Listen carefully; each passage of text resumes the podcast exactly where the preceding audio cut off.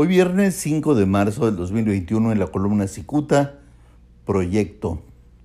Muy calladito se encuentra Jorge Janrón ante los embates generados por su decisión de convertirse en candidato a gobernador de Baja California.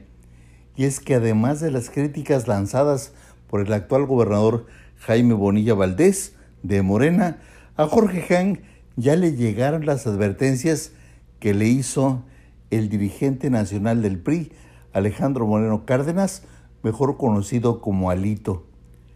La versión es que justamente el Alito calificó a Hank como traidor por haber aceptado ser candidato por el partido Encuentro Solidario. Y aunque la versión no es aceptada precisamente por Hank, es porque oficialmente el PRI decidió no apuntalarlo, algunos tricolores que observan la escena especulan sobre un acuerdo cupular para permitirle a Hank ser primero candidato y luego gobernador. Para que quede más claro, hay quien dice que Alito optó por desechar a Hank como candidato del PRI precisamente para convertirlo en candidato del PES, un partido satélite de Morena.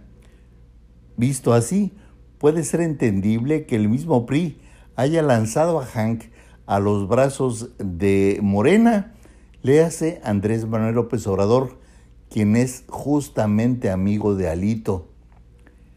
En conclusión, la candidatura de Hank puede ser el resultado de una estrategia para fortalecer a Morena.